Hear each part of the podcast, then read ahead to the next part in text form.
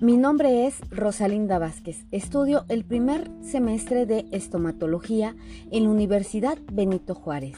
Les voy a presentar el tema de bioelementos primarios. ¿Qué son los bioelementos?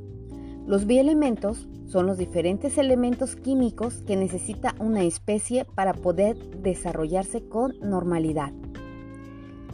Los bioelementos primarios se componen del carbono, hidrógeno, oxígeno, nitrógeno, fósforo y azufre.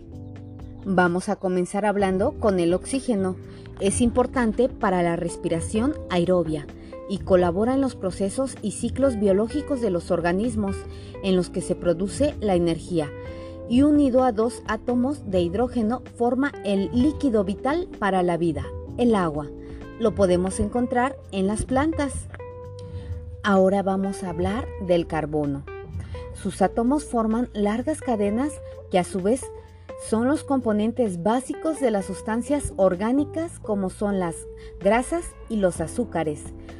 La función energética, puesto que nos aportan entre el 55 al 60% de la energía total, los podemos encontrar en los grafitos y diamantes. Proseguimos con el hidrógeno.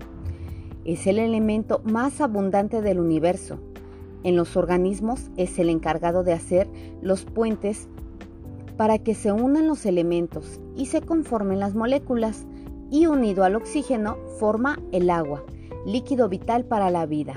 Lo podemos encontrar en las estrellas y el agua. Ahora continuamos con el nitrógeno. Se encuentra en la estructura química de todas las proteínas y en la naturaleza se encuentra libre como parte del aire o en forma de sales que se encuentran en el suelo.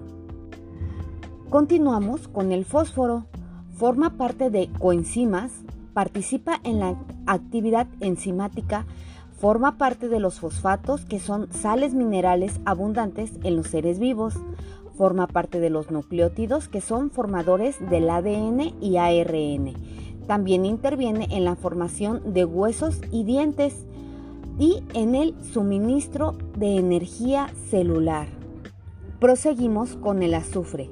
Se encuentra en dos aminoácidos, cisteína y metionina. Está presente en todas las proteínas, algunas hormonas y en la coenzima A. La coenzima A es la molécula que participa en la respiración celular. Con esto terminamos con la descripción de bioelementos primarios.